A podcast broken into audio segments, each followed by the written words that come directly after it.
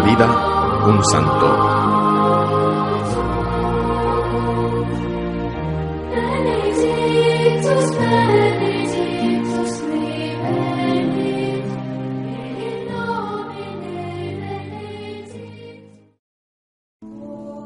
Hoy celebramos a San Francisco de Paula.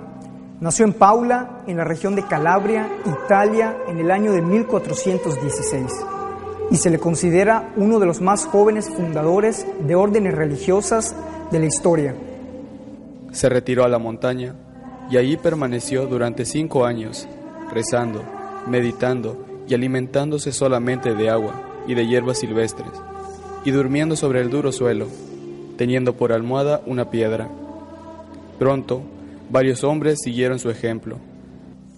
Francisco tuvo que fundar varias casas para sus religiosos, y en todos sus conventos puso una consigna o ley que había que cumplir siempre.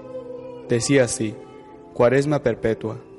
Esto quiere decir que en la alimentación se debían hacer las mortificaciones que antiguamente se hacían en cuaresma con el fin de fortificar la voluntad.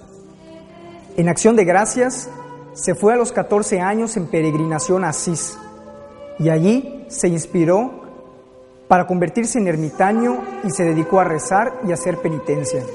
Por muchos años, nuestro santo recorrió ciudades y pueblos, llevando los mensajes de Dios a las gentes. Y en aquellos tiempos, como ahora, había alcaldes, gobernadores, ministros y hasta jefes de Estado que abusaban de su poder y gastaban los dineros públicos para enriquecerse o para hacer gastos inútiles y conseguir lujos, en vez de socorrer a los necesitados.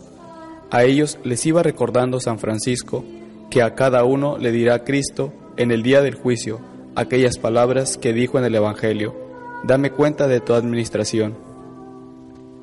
Miles de hombres decidieron abandonar la vida pecaminosa del mundo e irse a la comunidad religiosa fundada por San Francisco de Paula así como San Francisco de Asís les había puesto a sus religiosos el nombre de hermanos menores, San Francisco de Paula les puso a los que pertenecían a su comunidad el nombre de hermanos mínimos.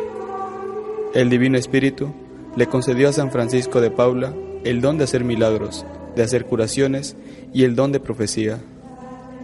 Cuando tenía unos cuantos años de edad, se enfermó gravemente de los ojos.